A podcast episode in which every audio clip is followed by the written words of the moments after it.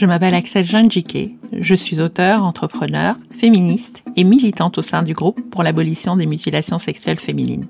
J'ai participé en 2015 à la rédaction d'un ouvrage collectif intitulé Volcanique, une anthologie du plaisir, dans lequel 12 femmes, auteurs des mondes noirs, évoquaient pour la première fois le plaisir féminin. La promotion de cet ouvrage m'a donné l'occasion de rencontrer beaucoup de femmes, parmi lesquelles des femmes noires, avec lesquelles j'ai échangé longuement sur leur intimité. Ces conversations, j'ai eu envie de les partager avec une audience plus vaste. Et c'est comme ça qu'est née l'idée de ce podcast. Mima Sex and I. Dans ce nouvel épisode de Mima Sex and I, consacré à l'intimité de femmes noires, c'est Christine qui m'accueille aujourd'hui. Christine a 71 ans, elle est guinéenne, ancienne aide-soignante et anesthésiste. Elle est aussi l'ancienne présidente du GAMS, le groupe pour l'abolition des mutilations sexuelles et des mariages forcés, et c'est ainsi que nous nous sommes rencontrés. Lorsque je préparais ce podcast, il était très important pour moi qu'il soit intergénérationnel, que des jeunes filles en pleine adolescence qui l'écouteraient puissent entendre les voix de femmes de 30, 40, 50 et donc 70 ans, et réaliser combien la découverte de soi pouvait irriguer tous les âges d'une vie. Christine appartient à la génération de ces femmes qui étaient jeunes au moment de la sortie de La parole aux négresses d'Awatiam, ouvrage qui reste à ce jour le seul texte francophone consacré à l'intimité de femmes noires. Christine fait partie de ces femmes pour lesquelles ce livre a figuré une révolution, un coup de tonnerre, révélant au monde que la vie sexuelle de certaines femmes en Afrique était un long chemin de croix. Dans cet épisode, nous avons parlé de son enfance et du traumatisme terrible que représenta dans sa vie de petite fille pleine de vitalité, éduquée dans une famille chrétienne, son excision. De sa mère, qui dépérit d'avoir failli tuer sa fille en la soumettant à la pratique, et de sa grand-mère, qui cessa après ce qui se produisit de vouloir faire passer au fil du rasoir toutes les jeunes filles qui lui passaient sous la main. Il a aussi été question de la reconstruction au sens propre et figuré en plusieurs étapes auxquelles elle a dû faire face, de la promesse terrible qu'elle se fit en assistant à ses premiers accouchements dans le cadre de sa formation d'aide-soignante, d'échapper coûte que coûte à son destin de femme, et de cette vieille femme qui vint la sermonner parce qu'elle avait refusé la demande en mariage de son petit-neveu, lui affirmant qu'une femme qui ne dort pas derrière un homme n'est rien. Vous entendrez mon émotion au bout de notre échange, les mots qu'elle a eus pour moi et ce podcast m'ayant bouleversée. Je vous laisse avec la sage et avisée Christine, qui sait mieux que personne trouver les mots pour rappeler combien le sexe des femmes est sacré et l'importance de laisser à ces dernières la possibilité d'aimer et donner la vie dans la paix et connaître dans les bras des partenaires de leur choix le plaisir, le bonheur et la joie d'aimer. Bonjour Christine. Bonjour Axel. Christine, est-ce que tu peux me dire dans quel environnement tu as grandi et dans quel genre de famille? J'ai grandi dans un environnement, je dirais, assez sain, calme. C'était une grande concession avec mon grand-père, ma grand-mère, ma mère, compte tenu du fait que mes parents étaient séparés. Voilà, ils étaient en séparation encore. Et j'avais aussi deux oncles, voilà. Tu as grandi où? Dans quel pays? J'ai grandi en Guinée, mon pays euh, d'origine. Je suis guinéenne, évidemment. Et j'ai grandi à Conakry. Donc tu nous dis que tes parents étaient séparés. Qui étaient tes parents et qu'est-ce que tu sais de leur rencontre à tous les deux? Est-ce que tu sais des choses? Alors mes parents étaient des... Comment vous dire? Ma mère, est née d'une famille euh, de 5-6 enfants. Finalement, ils ne sont restés que deux. Donc, c'est un couple euh, simple, je veux dire, euh, pas polygame en tout cas, puisque mes parents et mes grands-parents étaient chrétiens. Euh, mon père est aussi d'une grande famille de la région de Bofa. Il a fait d'excellentes études, il est rentré au séminaire.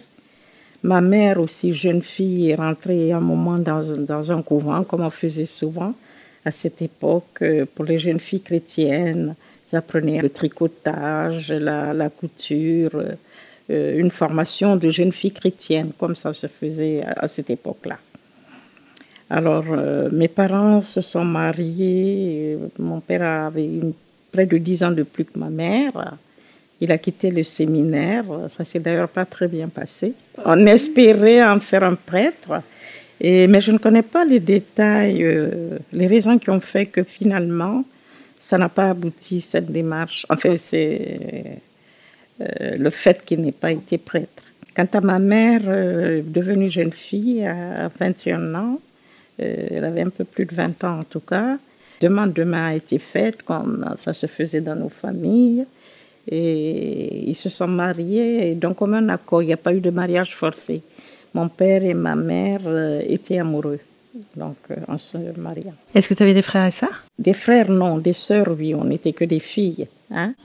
donc, euh, et je suis la quatrième enfant de cette famille. Et comment étaient les rapports au sein de la famille entre toi et donc ta mère, puisqu'elle vous a éduqué seule, puisqu'elle était divorcée? Euh, Je ne euh, dirais pas ça parce que dans la famille, euh, donc j'ai grandi dans une concession assez, assez fermée. Hein. Ma grand-mère qui a reçu une éducation créole était très rigoureuse. On a grandi plus ou moins dans le calme. Il fallait pas faire trop de bruit. Euh, il y avait des rigueurs, il y avait des principes qu'on devait respecter. Mais l'éducation, mon éducation, il n'y avait pas que ma mère qui la faisait.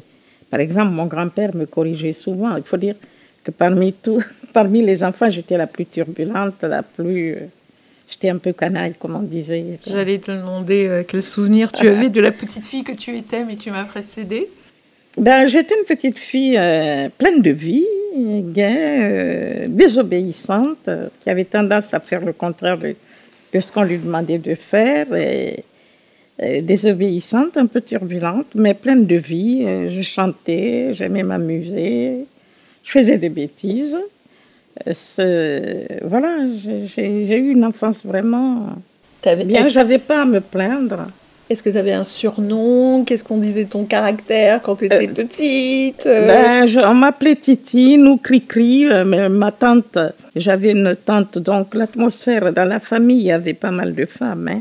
J'avais une tante divorcée du grand frère de mon père que ma mère avait recueilli dans la concession parce que bon, il y avait de la place, hein, et elle était arrivée avec son fils, hein. donc c'était le, seul garçon qui était dans la famille, mon, mon cousin, quoi. Voilà. Tout se passait bien, tout se passait bien. J'avais pas, vraiment, j'ai pas. Euh, le traumatisme réel que j'ai subi, c'est, ça a été surtout au moment de l'excision. Quel souvenir tu gardes de ce moment? Quand est-ce que c'est arrivé? Euh, Qu'est-ce qu'on t'a dit à propos de ça? Est-ce qu'on t'a dit quoi que ce soit? Comment est-ce que tu l'as vécu? Euh, Tu sais, Axel, j'ai été excisée à 10 ans. Mais à 9 ans, pendant les vacances, j'avais une amie qui habitait en face de chez nous, que j'avais l'habitude d'aller voir et puis on s'amusait ensemble. Un jour, je voulais aller la voir avec ma, ma grande sœur d'ailleurs. Ma mère me dit non, il ne faut pas y aller. On lui a donné le pain. C'est-à-dire, quand on dit on lui a donné le pain, c'est une traduction directe pour dire qu'on l'a excisée. On en a fait une femme. On l'a couverte. Voilà, on l'a couverte.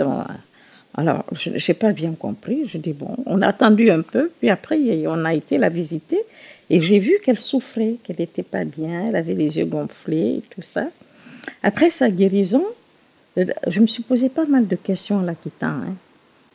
Je, rentrais doucement à la maison, me demandant pourquoi ma, mon amie avait les yeux gonflés, pourquoi la fillette qui était à côté d'elle, c'était pareil, les deux autres, ils n'étaient pas bien. Pourquoi Pourquoi? Bon, j'avais pas de réponse. Et mais après sa guérison, je l'ai beaucoup harcelée pour savoir exactement ce qu'on lui avait fait. Elle a fini par me le dire. Elle a fini par me le dire en me disant aussi, mais tu sais, je ne devrais pas te le dire parce que tu es une bilakoro. Bilakoro, ça veut dire celle qui n'est pas socialisée, qui n'est ni femme ni homme, qui est impure, quoi. C'est là, c'est... Elle, elle a passé le stade de la pureté elle a été purifiée, parce que c'est comme ça qu'on dit. Et moi, j'étais une rien et tout. Ah, j'ai dit, ah bon? Parce que moi, je m'étais posé la question, pourquoi les musulmans font ça? En tant que chrétienne, je n'avais pas de souvenir de, de cas d'excision. Et tu avais déjà vu des petites filles musulmanes qui avaient... Ah oui, euh, ah oui j'avais déjà vu sans savoir ce que c'est. D'accord. Voilà. Euh, viennent dire bonjour. Après leur changement, on les habille comme si c'était une fête, hein, comme si elles allaient à la fête. On les parfume, on leur met de la poudre et tout. Elles sont toutes jolies, là, des bijoux. Et puis elles viennent, elles passent dans des concessions pour dire bonjour. Voilà. Donc, euh, quand je voyais deux, trois fillettes habillées comme ça, je me disais, ah voilà, euh, ce sont les Hébreux Tongo, c'est celles à qui on a donné le pain. Mhm. Ah, mais, sans savoir ce que ça voulait dire, quoi. Jusqu'à la révélation de mon ami. Un an après, j'avais 10 ans. Un matin, j'ai vu arriver des femmes, voilà, très tôt le matin. Et comme je, comme je l'ai dit tout à l'heure, j'étais une gamine pleine de vie, je suis partie en courant vers elles. Je venais de me réveiller, il n'y avait pas longtemps. Je dis, ah, bonjour, vous venez nous dire bonjour si tôt le matin Et puis je leur fais, c'est gentil, c'est gentil ça, venir tôt le matin nous dire bonjour. Elles se sont regardées d'un air entendu, elles, étaient assises, là on leur avait préparé des sièges, mais j'ai trouvé ça bizarre quand même. Et puis ma mère m'appelle après, la toilette faite et Christine reste là et tout, voilà. Et après, je vois qu'on a amené ma soeur. Mhm. on commence toujours par l'aîné. D'accord. Ah, je me dis, mais qu'est-ce que c'est que ça? J'ai compris tout de suite qu'il se passait quelque chose. Et compte tenu de ce que je savais déjà. Grâce à ton ami Grâce à mon ami, j'ai compris qu'ils étaient venus pour ça et que, en fait, euh, j'étais à la fois abasourdie, étonnée en tant que chrétienne et, un peu dépassée. Je regardais ma mère, je dis, mais c'est quoi ça et tout. et j'ai été transportée comme ça. Parce que dans ton esprit, en tant que chrétienne, ce n'était pas une pratique. Mais oui, parce que je n'ai vu aucune famille parmi mes proches venir nous dire bonjour parce qu'elles ont été excisées. Mhm. Mes cousines, c'est plus tard que j'ai compris, mes cousines ne sont pas excisées. La plupart des proches de ma famille ne sont pas excisés. Alors pourquoi est-ce que cette pratique a eu lieu dans ton cas et dans ta famille? C'est le choix de qui? Exactement. Je me suis posé la question à savoir pourquoi ma grand-mère faisait passer au fil du rasoir, parce que c'est le terme que je, toutes les gamines qui lui passaient sous la main. Parce que c'était vraiment ça. J'ai une tante qui a été excisée, elle avait 15 ans. Elle était chez les sœurs. Elle m'a raconté ça après, quand elle a compris que j'en voulais beaucoup à ma grand-mère. Et j'étais, je devais avoir 13-14 ans. Elle m'a dit, Titine, écoute bien ce que je te raconte. Je ne sais pas, je pense que c'est pour nous protéger, qu'on ne soit pas rejeté, que tante fait tout ça. Mm. Ah, je dis, ah bon, ben, moi j'en voulais à ma grand-mère. Après tout ce que j'avais vécu, j'en voulais à ma grand-mère. Et plus tard, plus tard, j'ai compris. En fait, les femmes qui étaient un peu basanées, métissées, quand elles n'étaient pas excisées, dans la ville de Bofa, par exemple, où il y a eu les premières implantations des colons, mm-hmm. elles ont connu le rejet Beaucoup ont été malheureuses de ça. Elles n'étaient pas initiées, elles n'étaient pas des femmes initiées. On les traitait comme des petites filles, mhm. euh, un respect vraiment très limité, quoi. Et petit à petit, donc, certaines, pour échapper à ce rejet, se sont mises à Mais ma grand-mère elle-même, l'avait-elle subi? Je ne saurais l'affirmer. Et là, quand on parle de ta grand-mère, c'est la mère de ton père ou la mère de ta mère La mère? de ma mère. La mère de ta mère. La mère de ma mère elle a arrêté net avec moi. D'accord. Voilà. Donc, après ce qui m'est arrivé et que j'ai failli mourir, j'ai vu qu'elle-même, elle en souffrait beaucoup. Surtout que moi, je ne lui parlais plus. Hein. Quand j'ai compris que c'était elle qui était derrière tout ça, je me suis mise à la bouder sérieusement. Que dans ma famille, on n'a pas le droit de bouder. on ne se couchait jamais, nous les enfants. Fâchés. Fâchés, on n'avait pas le droit de le faire. Mais elle, j'étais pas fâchée. Elle me parlait, je répondais à peine. Mais après, c'était tout. J'étais froide avec euh, ma grand-mère. Ce n'est que quelques mois avant sa mort que je me suis rapprochée d'elle. Oui. Donc tu, tu disais que ton excision s'était mal passée Mon excision s'est très mal passée parce que, étant avertie de la chose, je me suis défendue. Je me suis défendue avec l'énergie du désespoir. Les femmes ont essayé d'abord de m'amadouiller. Je crois qu'elles étaient de, une, deux, trois. Elles devaient être cinq, quatre ou cinq. Elles m'ont parlé, elles ont essayé gentiment de me parler. J'ai dit non, non, non, non, non, ne me touchez pas, je ne veux pas, je ne veux pas. Alors, il a fallu essayer par la force. Et là, comme j'étais assez quand même euh, dégourdie et tout, je me suis défendue, euh, arraché pagne et tout ça à l'une d'elles, euh, mais je ne sais même pas si j'ai pas mordu une autre qui essayait de me tenir. Enfin bref, et finalement tout s'est passé vite parce que l'exciseuse, certainement ça devait être elle, elle a dit d'une voix très forte, qu'est-ce qui se passe ici? Maîtrisez-moi cette fille. Elles me sont toutes tombées dessus, je n'arrivais plus à respirer parce qu'il y a une qui devait être ou assise ou en tout cas couchée sur moi. J'avais fermé les yeux et puis après, euh, il s'agissait d'en finir vite parce que les cuisses, là, je peux te dire que quand tu te sens écartelé à ce point-là, c'est quelque chose de terrible. C'est une douleur qu'on ne peut pas décrire. Je ne connais pas de mots assez forts euh, pour qualifier l'intensité et de cette douleur, de cette souffrance-là. À la fin, il y a une qui m'a giflé, mais en fait, le coup est parti sur la tête, mais un bon coup. Regarde, c'est de ta faute, tout s'est mal passé. En fait, elle m'avait vraiment tout enlevé, quoi. Enfin, c'était. Je saignais abondamment, euh, je vacillais, j'étais, je, hurlais, je criais. Elle me dit, par ta faute, ça s'est mal passé. Il y a une qui a dit, eh ben, je m'en souviendrai. Elle a rattaché son pain, enfin bref.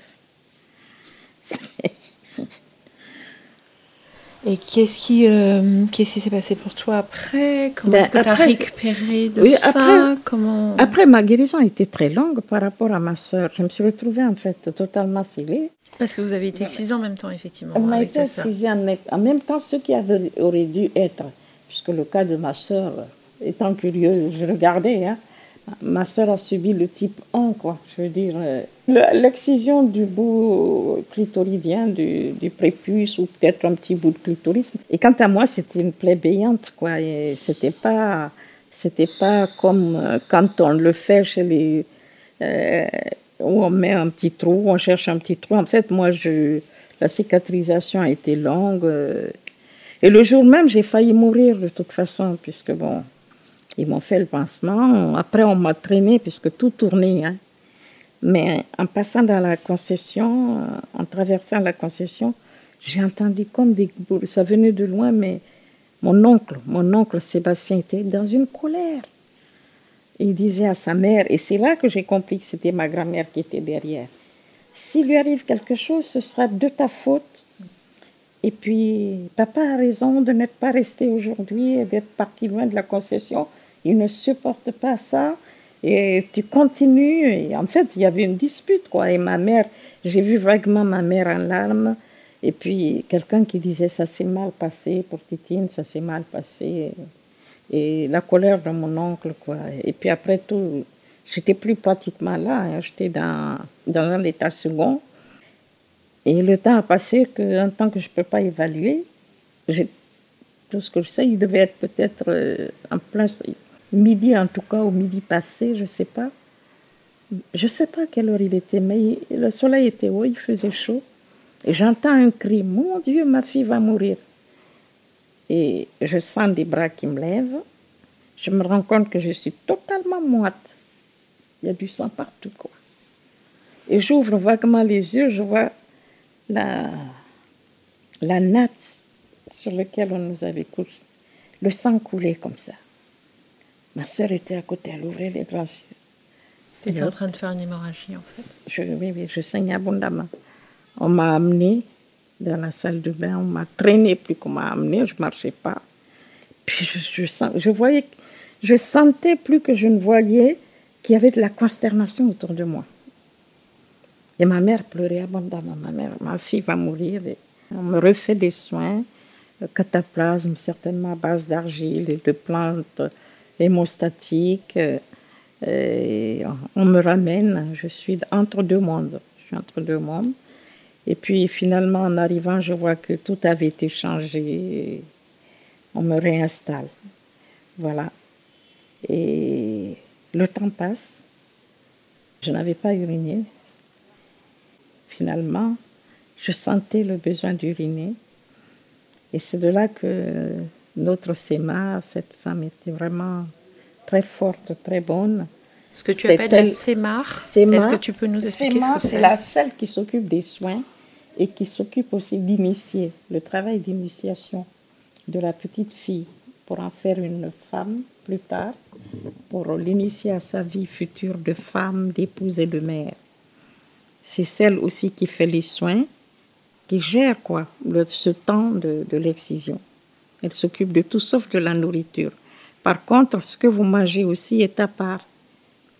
Je ne sais pas, saurais pas dire sur quels critères nos repas étaient faits, mais ce qu'on mangeait n'était pas, c'était pas pareil que ce que les autres mangeaient. Et j'ai une tante qui était là rien que pour ça, qui s'occupait de notre alimentation.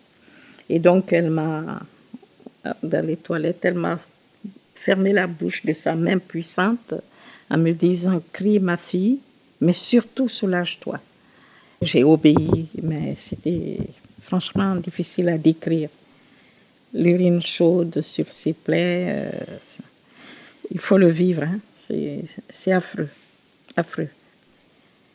Donc euh, les jours passés se ressemblaient. Je n'étais que douleur euh, tous les jours, tous les jours, tous les jours. Ma guérison était longue, voilà. Et c'est après ma guérison que j'ai signalé à ma mère. Je dis à maman, je dis, tu sais, maman, je ne suis pas comme ma soeur. Je dis, quand je, quand je fais pipi, eh ben, ça sort pas bien, il y en a partout qui sont. Et ma mère euh, m'a regardée et elle s'est mise à pleurer. Et c'est de là que le, le calvaire a commencé aussi pour elle. Elle mangeait pratiquement plus parce qu'il fallait réellement faire quelque chose. J'étais totalement cédée. Alors le premier médecin qui m'a vu, un médecin qui s'occupait des petites filles, elle il m'examine, c'était un monsieur, et après, au moment où je mettais ma petite culotte, j'ai couru pour aller écouter ce qu'il allait dire, mhm. puisqu'il était sorti. Il dit à ma mère, il dit, mais il faut absolument l'ouvrir avant la puberté, on ne peut pas la laisser comme ça, cette gamine. Il faut la réouvrir. Alors ma mère pleurait, pleurait, pleurait, et puis se confiait, qu'est-ce qu'on peut faire? Et ce, médecin-là se sentait impuissant. Il me dit, non, mais c'est un chirurgien qu'il lui faut. Et impossible de trouver un chirurgien. On était en pleine période de préparation de l'indépendance. Euh, il n'y avait pas la guerre civile totalement, mais la nuit, il y avait des affrontements. Euh, la ville était vraiment dans un état d'échauffement extrême. Hein. il y avait deux groupes qui s'affrontaient vraiment. Ceux qui voulaient que les Blancs restent, ceux qui voulaient qu'ils partent. Alors la nuit, des gens étaient tués. C'était vraiment une période euh, presque de guerre civile. Et surtout, tous les Blancs devaient partir. Parce que je rappelle que Conakry a été, la Guinée a été le seul pays qui a dit non à De Gaulle. Donc les Blancs partaient, partaient. Qui allait m'opérer? Il n'y avait plus de chirurgien. Et j'avais 10 ans. J'allais sur mes 11 ans et qu'il fallait m'ouvrir avant la puberté. C'est né qu'à l'âge de 12 ans que j'ai pu être opérée par un jeune chirurgien guinéen qui venait d'entrer. Et donc, quand j'ai été examinée, j'ai été examinée par trois médecins, j'ai vu sur l'expression de la du, visage de deux médecins surtout, enfin le premier médecin et le chirurgien qui m'a opéré, une expression de révolte, de révolte face à ceux qui voyaient quoi. Par contre, euh, le deuxième médecin qui m'a vu, c'était un vieux médecin quand il m'a examiné, la seule chose qu'il a trouvé à dire, après m'avoir trifouillé dans tous les sens, elle est plus vierge. Quoi? Pardon. Excusez-moi, ça m'a échappé. Et dit à ma mère, et dit à ma mère, ah, dans quel état elle est cette petite, mais en plus elle est plus vierge. Ma mère qui dit, mais non, c'est pas possible. Elle n'a pas, 11, elle a pas 11 ans, elle a... C'est pas possible. Ma mère était effondrée. Puisque dans nos familles, il fallait être vierge au mariage. J'étais plus vierge. Oh là là là là, ça a été une journée terrible. On n'a pas arrêté. Ma grand-mère, les tantes. Oui, Christine. Alors, j'ai une tante qui s'est insurgée. Elle a dit non, c'est pas possible. La concession est fermée. Quel est l'homme qui va venir lui faire des attouchements? On est dans une concession fermée. On a des rigueurs. Euh, qui euh, Ses oncles? Oh, moi, je refuse d'y croire et tout. Et en effet, personne ne m'avait rien fait. Mais j'avais beau dire que je n'avais rien fait, que je n'avais personne, ma pauvre maman disait, mais comment faire? C'est le docteur qui l'a dit. À la fin, ma grand-mère, j'en ai eu marre, j'ai dit à ma grand-mère, j'ai dit à, tout le monde, j'ai dit, non, c'est moi qui l'ai enlevé, ma virginité. Voilà, ça me gênait, je ne savais pas quoi faire, alors je l'ai enlevé. J'étais épuisée. Ma grand-mère m'a regardée, j'ai vu comme des larmes qui montaient. Elle a dit à tout le monde, foutez-lui la paix. Hmm. Elle n'a rien fait. Ma pauvre maman qui dit, mais oui, le docteur, il dit n'importe quoi. Maman dit, ma grand-mère dit, oui, c'est ça. Il a dit n'importe quoi, il s'est trompé. Je me suis couchée, j'ai dormi pendant 2-3 heures au moins. Jusqu'à 18 heures, j'ai dormi d'épuisement. Alors, j'étais plus vierge. Qu'était devenu ce petit, ce petit voile délicat, cette hymen Je pense que c'est parti le jour de mon excision. Oui, la membrane a probablement été rompue, lors de l'excision. Voilà, certainement. Qui a été faite dans des conditions euh, voilà, dramatiques. dramatiques, absolument. Est-ce que ce qui s'est passé à ce moment-là a hum, eu des incidences sur euh, les rapports que tu avais avec ta mère? Euh, Oui. Oui, je me suis culpabilisée parce que au fil du temps, ne trouvant pas de médecin, pendant les deux années qui ont suivi, Ma mère a maigri, maigri, maigri. Elle pleurait souvent, elle mangeait pratiquement pas, en se demandant si mes règles arrivent, j'allais mourir, puisqu'il n'y a pas d'ouverture pour que les règles sortent. les urines sortent par des petits trous avec des éclaboussures. Euh, euh, c'était, ma mère était vraiment dans un état épouvantable. Et moi, je me suis culpabilisée. Et, je m'en voulais beaucoup euh, pourquoi j'ai pas été docile, pourquoi j'ai pas écouté les femmes, pourquoi j'ai mordu, pourquoi j'ai tiré le pain, pourquoi je me suis défendue? Enfin, euh, vraiment, j'ai culpabilisé longtemps. Et ça. Mais petit à petit, bien au contraire, ma mère me serrait souvent dans ses bras. Je sentais qu'elle était malheureuse pour moi. Elle disait que chaque fois qu'on allait s'en tirer, qu'on allait s'en sortir, et le premier médecin qui m'a examiné, quand on rentrait à la maison, comme j'avais entendu dire qu'il fallait ouvrir, alors je lui ai demandé, je dis, maman, elle me tenait la main. De temps en temps, je sentais la pression comme ça. Je dis, maman, on va encore m'ouvrir, on va me, qu'est-ce qu'on va me faire? Ils vont encore m'ouvrir Ils vont me faire du mal pour m'ouvrir et tout. Elle pleurait en route, on pleurait. On était dans un état de désarroi total en quittant le médecin. Oui. Et depuis ce jour-là, chaque fois qu'on me mettait en position gynécologique, et Dieu sait que j'ai été mise, petite fille, en position gynécologique pour m'examiner, je tremblais, j'étais prise de tremblement comme ça. Et je serrais les poings et je tremblais comme ça. J'étais, j'étais toujours euh, les cuisses, tu vois, et, tout, tout mon être, mon cœur battait, j'étais, j'étais pas bien. Hum. Oui tous ces tremblements se sont arrêtés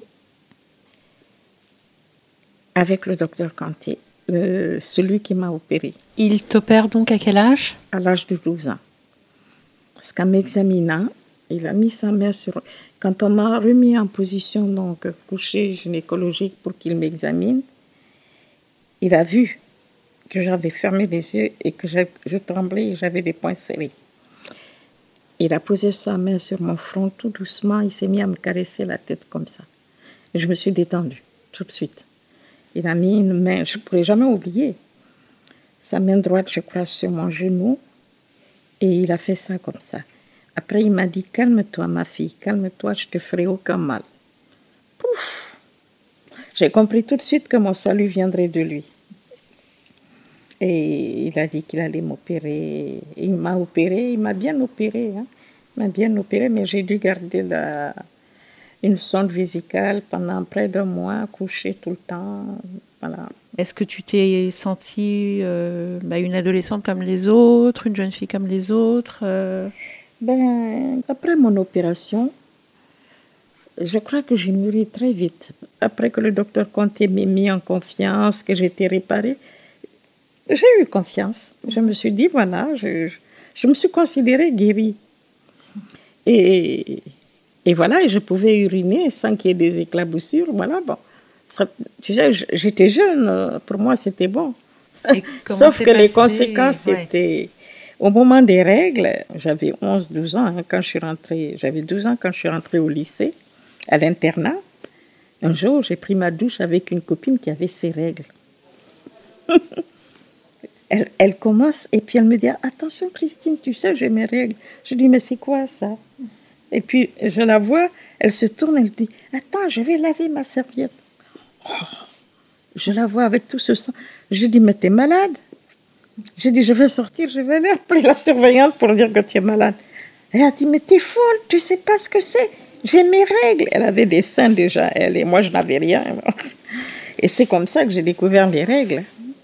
Personne dans ma famille m'en a parlé. Euh, et si bien que quand c'est arrivé, pour moi, j'avais 15 ans, un matin, je vois, j'étais voir ma mère et je lui ai dit, j'ai dit, maman, j'ai mes règles. Elle a ouvert grand les yeux. Où tu as appris ça Je dis, mais au lycée, à l'internat, je dis, j'ai vu et tout. Elle m'a regardé et elle a fait ça. Elle a appelé ma grande sœur pour aller s'occuper de moi, m'expliquer tout ça. Voilà. Et puis, bon, petit à petit, j'ai mon adolescence, je suis rentrée en adolescence. Mais chaque fois que j'avais mes règles, je souffrais beaucoup, hein, dysménorrhée. Ce n'est qu'après des vomissements que ça, se calmait, quoi. Sinon, j'avais toujours très mal. Et oui. Dans cette période d'adolescence, tu sais, c'est une période où on, se cherche un peu, on, se pose beaucoup de, beaucoup de, questions. Oui, oui, oui. Euh, est-ce que tu te trouvais jolie? Qu'est-ce que tu... Oui, j'étais très coquette. en grandissant, je m'étais considérée guérie avec le docteur Conti, qui, en plus m'avait mis en confiance. Mes soeurs disaient que j'étais la préférée de ma mère et maman s'en défendait, mais je crois qu'il y avait une part de vérité. Elle m'aimait beaucoup. Mais elle faisait pas de différence, à vrai dire. Et quand euh, j'ai eu mon brevet, j'aurais aimé être journaliste, moi. J'aurais aimé vraiment continuer les études.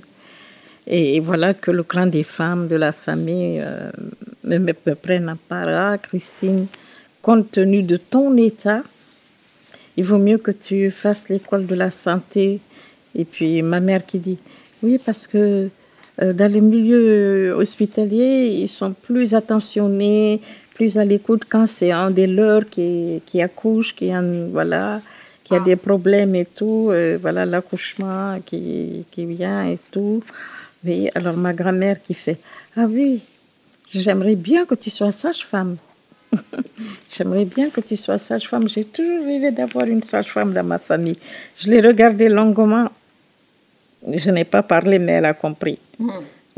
C'était ma façon de lui dire jamais je ne serai sage-femme, jamais je te donnerai cette satisfaction. Et puis de toute façon, l'idée de voir des femmes écartelées dans la douleur pour l'enfantement, malgré que c'est pour, euh, même si c'est pour donner la vie, Dieu sait que c'est la plus belle chose, c'est l'une des plus belles choses qui soit.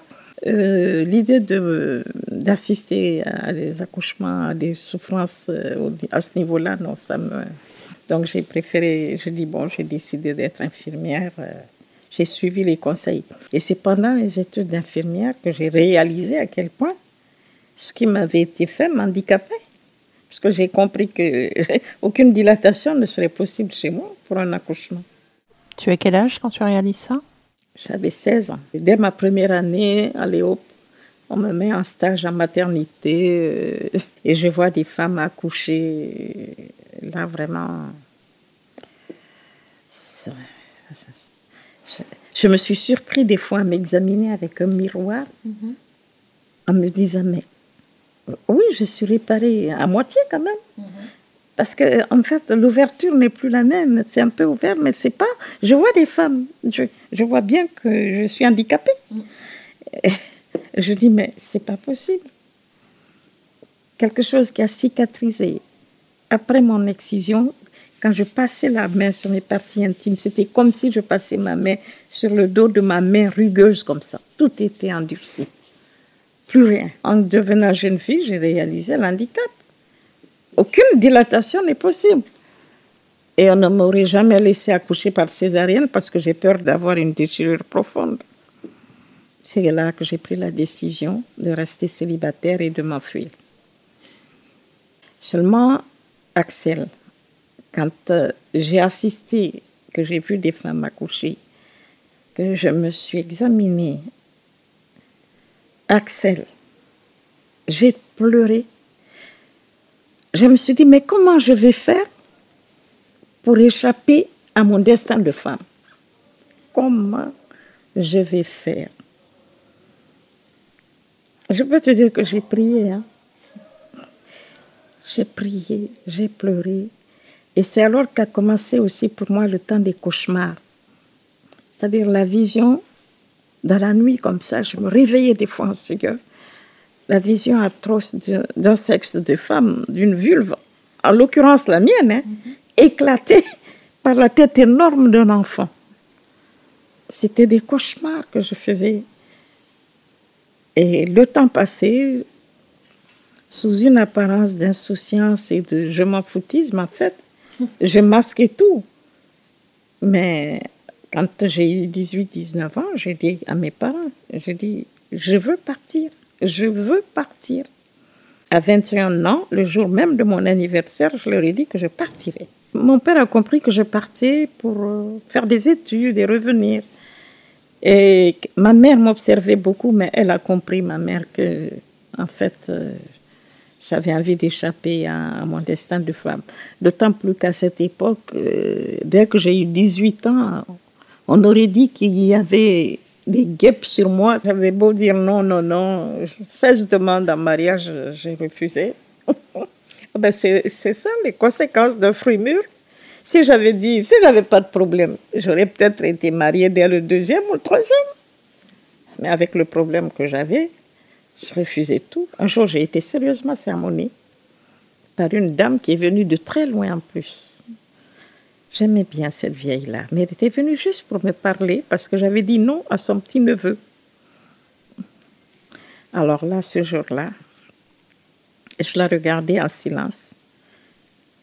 Elle me dit, viens là, toi, assieds-toi. Pour qui tu te prends? Tu n'es rien. Tu n'es qu'une femme. Mais qu'est-ce que tu crois? Quelle que soit ta beauté, quelle que soit la beauté d'une femme, quel que soit son pouvoir, quelle que soit sa richesse, elle dort derrière un homme. Tu le sais, ça? Elle me dit, mais pour qui tu te prends? Comment as-tu te permettre de refuser de ta mère, mon petit-neveu il s'appelait Emmanuel, ce garçon. C'est un beau jeune homme, de bonne famille comme toi, instruit, éduqué, qui travaille, qui gagne bien sa vie, qui s'occupe de la famille, un bon parti. Mais pour qui tu te prends? J'avais des larmes qui montaient. Qu'est-ce que je pouvais dire à cette femme Que j'ai peur Je l'ai écoutée respectueusement. J'ai promis elle m'a fait promettre de réfléchir. J'ai dit oui, maman, je vais réfléchir. Mais réfléchir à quoi? Que j'ai peur? Que je n'ai rien à offrir Que l'idée d'avoir à affronter un jour, tu vois, euh, un accouchement m'effraie au plus haut point Que même l'idée de, de rapport me fait un peu peur, puisque j'ai eu des rapports assez tard. Mais il y a de la souffrance à chaque fois. Je l'ai regardé longuement, puisque de toute façon, mon excision, tout le monde l'a oublié. Je lui ai dit oui, d'accord, je vais réfléchir. Et puis voilà, elle est partie dans sa grande banlieue, elle m'a plus entendu, on sait plus. Mais elle m'a bien sermonné pour me rappeler que je n'étais rien qu'une femme et que la condition d'une femme est d'être assujettie à l'homme et qu'une femme s'adore derrière un homme. et oui, donc tu réussis à partir. En fait, tu réussis à convaincre tes parents de partir je, Non, je dis à mes parents que je vais partir.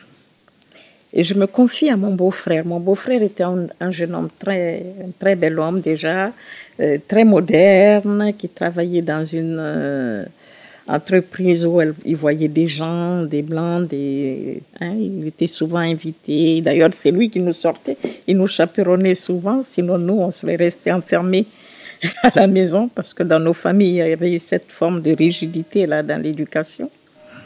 Et je dis à mon beau-frère que je veux partir, que je voudrais affronter ma vie et prendre ma vie en main. Et mon beau-frère, qui aime beaucoup les filles, d'ailleurs, lui, euh, il a plus de préférence, plus de considération pour ses filles que pour ses garçons. Mon beau-frère euh, va donc m'aider et me montrer à une personne qui avait envie d'aider un enfant guinéen. C'est un monsieur d'un certain âge, un haïtien. Pendant un cocktail, mon beau-frère l'entend dire Ah, je suis déçu de la politique de Sékou Touré. J'étais venu pour aider la Guinée. Je vais m'en aller. Je n'ai pas d'enfant. Je suis prête à aider une personne. Alors, mon beau-frère, qui savait que je voulais partir, je ne sais pas comment il s'est arrangé, il a parlé de moi. Parce que lui, il était prêt à aider ou un garçon ou une fille. Et me voilà en rendez-vous avec euh, mon beau-frère, euh, cet homme, et puis l'attaché culturel euh, des États-Unis, tout ça.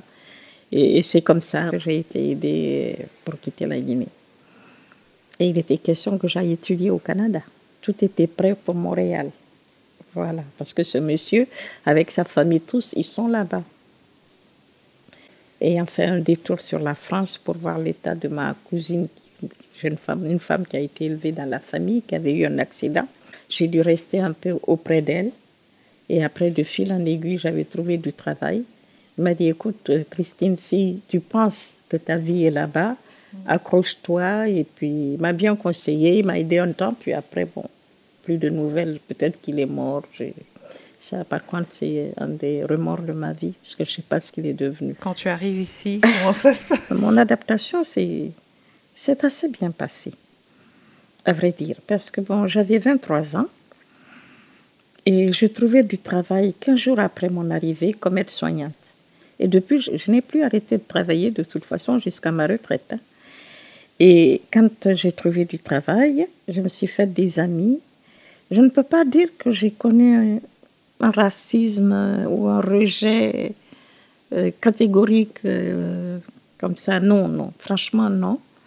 Euh, la première fois que quelqu'un m'a traité de négresse ou d'un terme un peu péjoratif, enfin, c'était même pas un français, je crois que c'était une jeune maghrébine.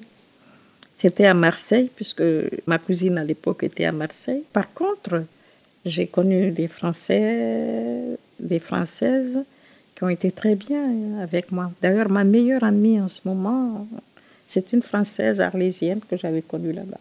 Et je dois dire aussi que quand j'étais enfant, ma maîtresse d'école, quand j'étais en CE2, j'avais une maîtresse d'école française. Elle était châtain, tout ça, je me souviens bien d'elle. Elle m'aimait tellement, elle venait me chercher tous les jeudis à la maison pour aller me faire faire des dessins, du ah, bricolage. Il faut rappeler pour les plus jeunes qui écoutent euh, ce podcast que le jeudi était en fait le mercredi pour vous aujourd'hui. Mhm. C'était le fameux jour où on n'avait pas cours. Je n'ai pas une mauvaise image du blanc parce que personnellement, je n'ai pas eu à souffrir quoi. Bon, je sais bien qu'il y avait du racisme, je, connais des histoires et tout. À, l'école des sœurs, on sentait un peu de différence, mais franchement, ça me glissait dessus, quoi, parce que ça ne m'atteignait pas vraiment. Euh. Et une personne comme ma maîtresse d'école qui m'a formée, qui me prenait, qui me faisait goûter, qui s'asseyait par terre avec moi pour me faire faire des, dessins, du coloriage, euh, de, de la création, elle m'aimait tellement tous les après-midi tous les jeudis après-midi, ça apporte un équilibre quand même. Parce que tu vois une personne qui est différente de toi et qui te traite comme si tu étais sa fille. Que tu peux pas. L'amour, l'amour, c'est une force. Hein, c'est incroyable. Ça construit les gens. Comme tu le sais, euh, j'ai participé à un ouvrage collectif intitulé Volcanique, une anthologie du plaisir, dans lequel 12 femmes, auteurs des mondes noirs, évoquaient pour la première fois le plaisir féminin. Comment est-ce que euh, tu t'es réapproprié, enfin tu t'es approprié ta sensualité, ton intimité euh, Comment est-ce que tu es parvenu à, bah, à devenir femme selon tes propres termes mhm. en partant de l'histoire euh, que tu viens de nous raconter? En fait, j'ai fait l'amour pour la première fois, j'avais 20 ans. Et la nature la vie, la nature prend toujours le dessus. Quelles que soient les épreuves qu'on vit, la vie triomphe des épreuves. Et quand on est amoureuse de la vie, on dépasse les épreuves. Ça, je l'ai compris. Tout comme j'avais compris quand j'étais enfant que les personnes qui nous aiment peuvent nous nuire inconsciemment, puisque ça a été mon cas. Donc, euh, ce qui s'est passé, c'est qu'à 20 ans, je suis tombée amoureuse follement d'un jeune, d'un jeune homme qui sortait déjà avec une fille en plus. Alors, ma copine me dit, elle me dit, Christine, on était à l'époque à l'école de la santé, j'étais en troisième année, j'allais sur mes 20 ans. J'étais folle amoureuse de ce garçon.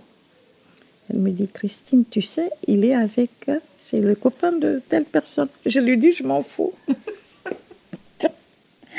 Alors donc, je me suis surprise à tellement désirer ce garçon. Et à l'époque, quand j'avais l'occasion de sortir, d'aller danser, bon, je dansais. Hein. C'était souvent des après-midi. On sortait, c'était des surprises parties, on dansait un petit peu. Et de fil en aiguille, euh, un jour comme ça, euh, c'est arrivé avec ce, garçon. Et, et c'était un coup de foudre que j'avais eu en fait. Je n'ai pas eu à souffrir puisque bon, j'étais prête, euh, sexuellement je me sentais prête. J'ai appréhendé, si, j'ai appréhendé. Mais le besoin de l'autre, la mise en condition qui a été bien faite. Et puis le, désir de cette union a fait que, et le manque d'hymen a fait que euh, ça s'est bien passé, je dirais. C'est plus tard après j'ai constaté que pendant les rapports, j'ai souffert quand même pas mal. Avec le temps, j'ai vu tout de suite quand même, hein, dès le premier jour, hein, au moment de la toilette, tu sens quand même. Hein. j'ai réalisé, j'avais, j'avais mal. J'avais mal après les rapports. ça me faisait des, brûlures, des petites déchirures. Et c'est d'ailleurs euh, pour cette raison que j'ai dû subir une, autre intervention pour ouvrir un peu plus et que je, ne souffre plus tellement. Il y, a, eu, avec la colma qu'il y avait, les tissus, tout ça, il a fallu encore réparer un peu. Quoi. Bon, c'est bref. Sinon, comment je me suis approprié mon, sur le plan de la sexualité. Petit à petit, je me suis dit, il faut absolument que j'apprenne doucement à me connaître. À me connaître, c'est important. Parce que quand j'ai commencé à travailler euh, à Marseille, par exemple, avec les amis, la, mon amie arlésienne et tout, j'entendais parler. Il n'y avait pas le sida, il y avait cet éveil sexuel là, chez les jeunes. La pilule allait être mise en route. Tu, tu entendais les filles parler de sexe entre elles et tout. Moi, j'étais sensible à, tout ça et je me suis dit, mais il n'y a pas de raison mm. que je ne ressente pas le plaisir que je peux donner. Et je me suis mis à me réapproprier mon corps.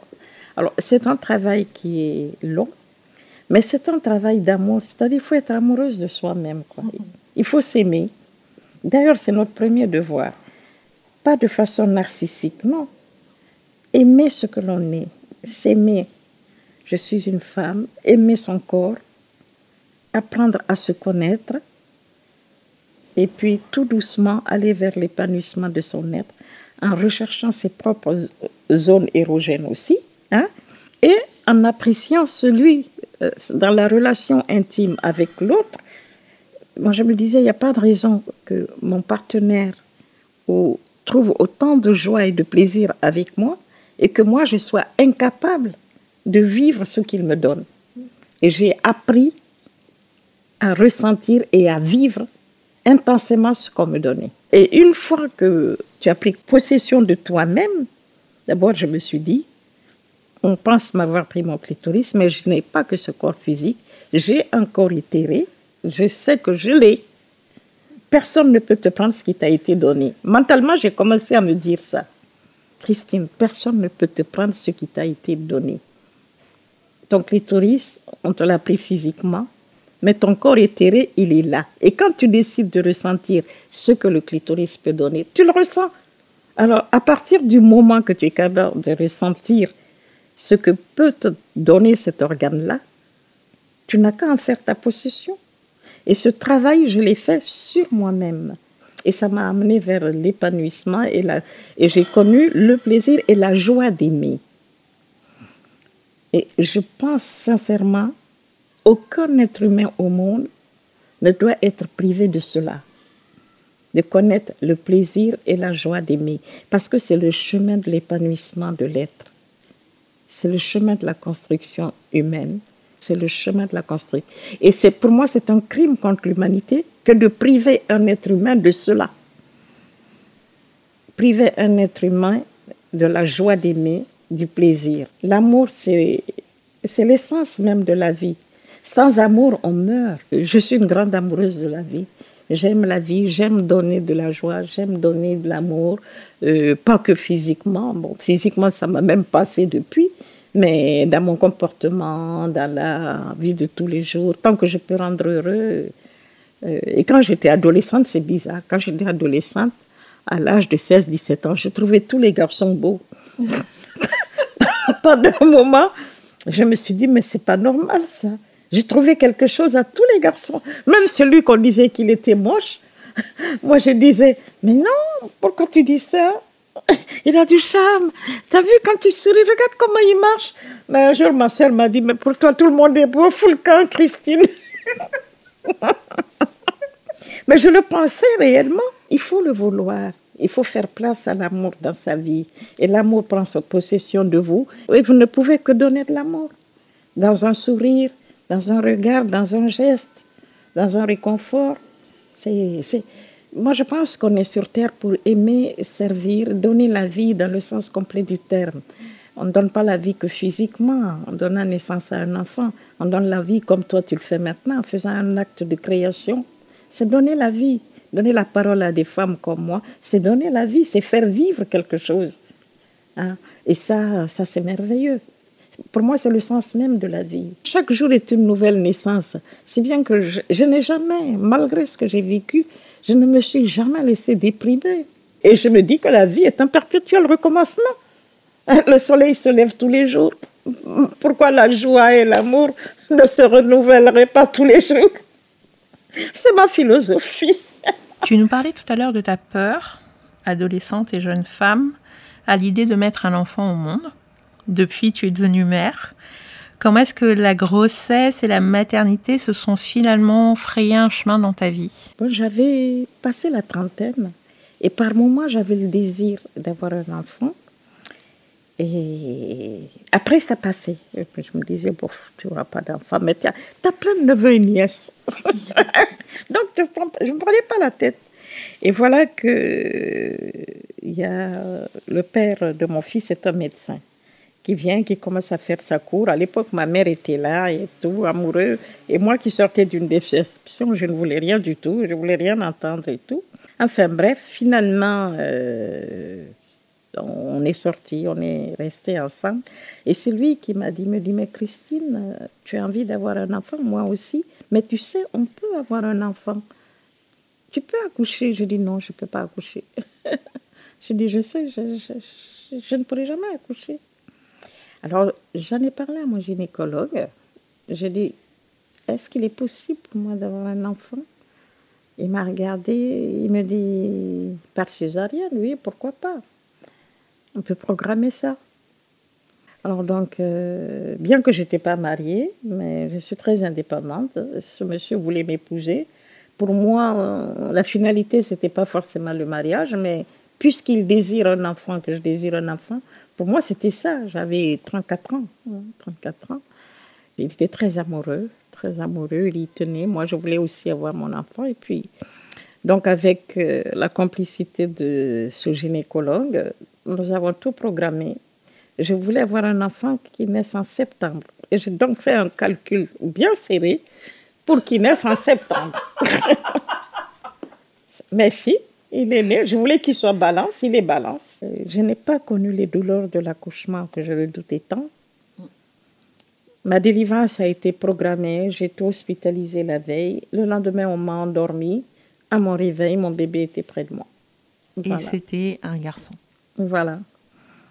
Et j'ai pu échapper à ce que je redoutais le plus, l'accouchement. Est-ce que tu avais une préférence? Est-ce que tu voulais un garçon ou une fille? Ce qui était important pour moi, c'était d'avoir un enfant, garçon ou fille. À vrai dire, je n'avais, j'avais pas de préférence, sincèrement. Moi, je me disais, si c'est une fille qui vient, on avait déjà décidé qu'on l'appellerait Elena avec le père, et si c'est un garçon, ce serait un, un Olivier. Donc, on avait déjà tout, tout. C'est-à-dire, aussi bien lui que moi, franchement, on n'avait pas misé sur en disant il faut que ce soit un garçon, il faut que ce soit une fille. Il y a euh, plusieurs initiatives euh, plus ou moins réussies mmh. qui ont émergé ces derniers temps autour de la, des masculinités mmh. et euh, des masculinités noires en l'occurrence. Mmh. est-ce que ce sont des initiatives dont tu as entendu parler et est-ce que tu trouves, enfin, quelle place trouves-tu qu'on accorde aux fils et aux hommes dans les communautés noires? Dans les communautés noires, je ne peux pas parler pour toutes les communautés noires, vu l'étendue de l'Afrique hein, et tout, mais chez moi, dans nos familles, un pays sous où j'ai grandi, par exemple, je sais que le garçon est quand même privilégié. Ça, c'est sûr.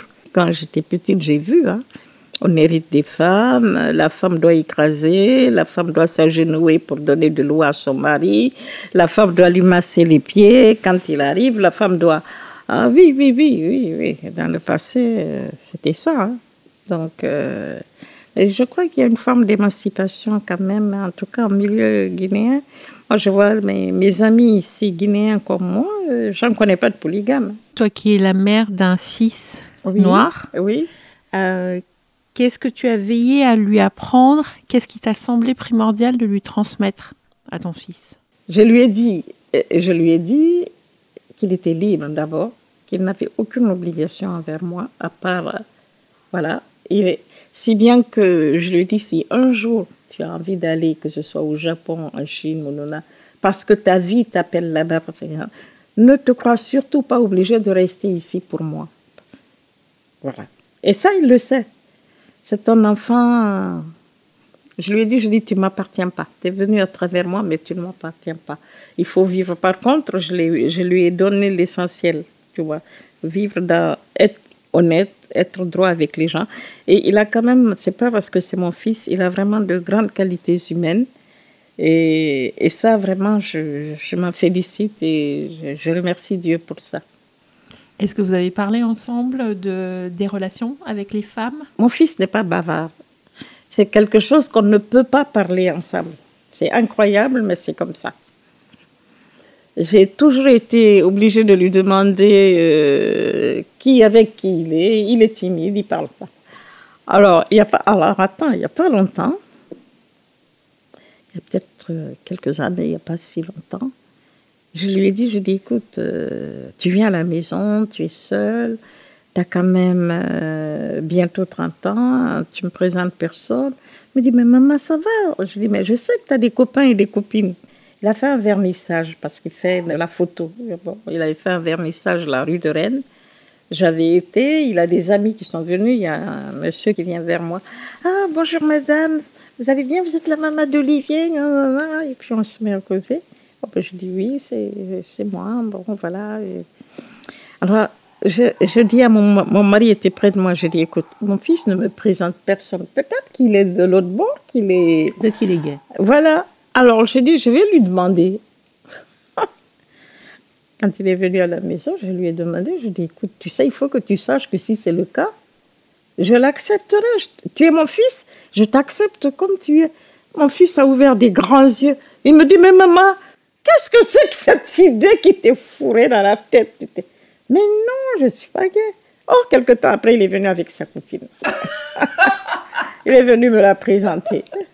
J'ai compris après, il faut que ce soit du sérieux. Et là, il me présente. Ah, je dis, mais là, c'est sérieux alors. Il me dit, oui, maman, on est très bien ensemble. Cette année, on va fêter les 40 ans d'un ouvrage important qui s'appelle La parole négresse il reste à ce jour le seul texte francophone consacré à l'intimité de femmes noires, témoignage à l'appui. Et Awatiam, son auteur, écrivait les mots suivants. Longtemps, les négresses se sont tues. N'est-il pas temps qu'elles redécouvrent leur voix, qu'elles prennent ou reprennent la parole, ne serait-ce que pour dire qu'elles existent, qu'elles sont des êtres humains, ce qui n'est pas toujours évident, et qu'en tant que telles, elles ont droit à la liberté, au respect, à la dignité? Elle écrit aussi, 40 ans avant MeToo, en s'adressant aux femmes noires, ses sœurs, qu'elles ont à se réapproprier la parole, la vraie, que ce ne sera pas une partie de plaisir, car euh, les privilégiés qui en font usage, c'est-à-dire les mâles, tiennent à la garder, mais qu'il s'agit d'une nécessité, qu'il ne faut nullement faire table rase de la condition déplorable des femmes noires au sein de leur communauté, mais au contraire, la dénoncer, rétablir la vérité, la libération des peuples noirs ne pouvant pas, ne devant pas être plus importante que celle des femmes. Quand une femme n'a que le, quand une femme n'a que le droit de ne pas avoir de droit, elle n'a aucun droit. Je l'ai le livre à la maison. Je l'ai lu, je l'ai acheté dès, dès qu'il est sorti. Il est, il, est, il est, préfacé par Benoît Groult. Il est préfacé, l'exemplaire que tu as est préfacé par Benoît Groult. Oui, Benoît Groult. C'est le premier que je, je l'ai acheté tout de suite. Moi, je suis une passionnée de. Ouais. Et alors, avec bah, 40 ans de recul, hum. est-ce que tu penses qu'il est facile de faire entendre sa voix en tant qu'individu dans les communautés noires, surtout quand on est une femme? Ce n'est pas facile, mais doucement et sûrement on avance. C'est-à-dire que le problème euh, des femmes noires, selon les régions où les femmes vivent, elles sont plus ou moins écrasées. Faut le reconnaître. J'ai une grande admiration pour mes sœurs euh, du Cameroun, les Béninoises, les Togolaises et tout, qui sont des grandes battantes, tu vois, qui sont debout. Pourquoi? Parce que, en plus, ce que j'ai constaté, c'est que dans les régions où les femmes sont mutilées, le retard est profond. Et je pense que la femme et la terre sont liées. La femme et la terre sont liées. Plus la femme est maltraitée dans un pays, plus la terre est aride. Puisque l'amertume, la, souffrance secrète des femmes, même quand elles ne peuvent pas ouvrir la bouche pour le dire, ou même pleurer pour le manifester en public, tout ce qu'elles ressentent, tout ce qu'elles vivent, la terre se nourrit des émanations de ses enfants. Quand ce qui émane de nous n'est pas bon, n'est pas sain, notre terre n'est pas bonne. C'est-à-dire que le choc à retour est terrible, c'est des lois divines. Tu ne peux pas porter atteinte au corps d'un être humain et te dire que toi, un jour, tu n'auras pas à payer. Et ce qui m'attriste, moi, c'est le fait qu'on ne l'ait pas encore compris. Ils n'ont toujours pas compris que le sexe de la femme, pour moi, c'est quelque chose de sacré puisque la vie jaillit à travers le sexe de la femme. Tu vois, c'est la vie même qu'on donne. Comment on peut porter atteinte au sexe de la femme? Ben, C'est la raison d'un grand retard. Dans les régions où les femmes sont mutilées, écrasées et tout ça, ben, les hommes pensent qu'ils sont très avancés. Mais non, en fait, ils sont là, ils sont en bas. Quelle évolution Il n'y a eu rien. Moi, des fois, j'ai envie de dire aux hommes, Laissez vos femmes connaître la, joie et le plaisir d'aimer dans vos bras et restez à l'écoute de la vie. Parce que ce que la vie nous réserve, c'est au-delà de, Parce que le fait que la femme puisse monter au septième ciel, ça veut dire qu'on a la possibilité de le faire descendre dans vos vies. C'est pas autre chose. La femme en connaissant cette joie d'aimer, ce plaisir, elle fait descendre l'amour dans ta maison, elle fait descendre la paix. Lors d'un documentaire récemment sorti, une intervenante disait qu'elle ne pouvait personnellement pas s'empêcher de penser qu'un homme noir, qui sortait avec une femme blanche, mince, blonde aux yeux bleus, était quelque peu limité intellectuellement. Je précise que l'intervenante était noire. Euh, Qu'est-ce que tu penses de cette affirmation? Ben, Je, je n'adhère pas. Je n'adhère pas à cette affirmation parce que je pense que justement, les contraires créent l'attirance. Voilà. C'est justement parce qu'on est différent que souvent on est attiré. Qu'un homme noir soit attiré par une femme blonde, bleue, euh, aux yeux bleus, ça peut être, ça peut être aussi de l'amour. Il peut l'aimer tout simplement. Il peut aussi la désirer. Mais de là à dire que c'est parce qu'il est complexé, je dis non. Ou ils sont complexés, ou ils ont besoin de vengeance, ou on peut penser tout ça. Mais on peut penser aussi que c'est de l'amour, tout simplement. Je, refuse de tomber dans ça. Non, je n'adhère pas à ce qui a été dit là. Non. Dans un post de blog que j'ai lu, une euh, jeune afroféministe écrit qu'à aucun moment dans sa vie, elle ne s'est pensée comme femme avant tout. Elle a toujours su qu'elle était d'abord noire, africaine, d'origine congolaise. C'est quoi pour toi être une femme? Mon Dieu, quelle question C'est la question à 1000 francs. Je ne sais pas dans quel euh, milieu cette femme a grandi, qu'est-ce qu'elle a reçu comme éducation, pourquoi elle se croit, elle pense d'abord qu'elle est noire avant de se sentir femme? Quelle est la place des, femmes dans sa communauté? Comment on l'a élevée? Est-ce qu'on l'a élevée euh, Je ne sais pas. Je t'avoue que moi non plus. Du coup, revenons-en à toi. Hein. Pourrais-tu me dire euh, ce que c'est qu'être une femme noire pour toi Ah là là là là, la question. Et qu'est-ce que c'est qu'être une femme noire? Comment tu définirais les deux? Est-ce que tu fais une distinction? Ou est-ce que pour toi ça va de pair? Enfin, qu'est-ce que tu aimes dans ces deux identités? Être une femme, c'est déjà euh, être consciente de sa féminité. Moi, je, je suis consciente que je suis une femme. Je me plais en tant que femme au point que quand j'étais enfant, j'avais peur qu'on me fasse de moi un garçon. Alors pour moi, être femme, c'est. Je sais pas. C'est bien, quoi. ce qu'il y a... Pour moi, c'est ce qu'il y a de plus beau. Pour moi, c'est ce qu'il y a de plus beau. Être une femme, c'est une très belle chose, c'est une très belle aventure de vie. Et être une femme noire? Être une femme noire, encore mieux. C'est vrai que moi, ma couleur n'a jamais été un handicap. Je dirais même que je considère ma couleur comme un atout. Pour moi, c'est un plus que j'ai. Et peut-être parce que je n'ai jamais eu à souffrir de, ma différence réellement. Sincèrement. Être une femme noire, c'est être une femme debout. Pour moi, la femme noire, déjà, je trouve qu'on a beaucoup d'atouts, puisque souvent nous sommes. La femme noire est courageuse, elle est forte, elle affronte sa vie j'ai pas mal d'exemples de femmes noires qui ont eu des vies formidables. Et dans l'histoire de l'Afrique, on en a. On a eu des reines, de grandes reines. Hein, on a eu des grandes reines, surtout hein, vers l'Afrique centrale et tout. Oui, rappelons-le et saluons nos reines. Et pour conclure, chère Christine, pourquoi as-tu accepté de prendre part à ce podcast? Avec toi? Oui, avec moi. pour avoir la joie de partager avec toi, pour tout ce que tu nous apportes. Il y a une telle richesse humaine en toi, il y a un tel désir de progresser, de faire évoluer les choses au niveau des femmes déjà, dans l'épanouissement des femmes et particulièrement des femmes noires. Et je pense que tu as ta raison, tes raisons très intimes, très personnelles, que je salue, que je respecte. Et moi, je t'encourage à aller encore plus loin. Voilà. Et je serai toujours avec toi, Axel. Respect.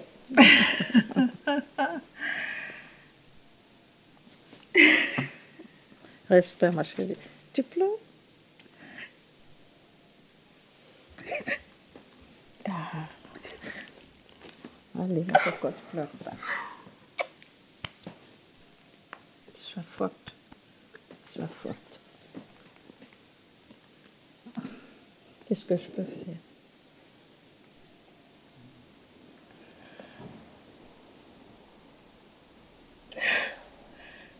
La vie est un combat. Hein. Reste debout. Reste debout. Sois forte. Hein.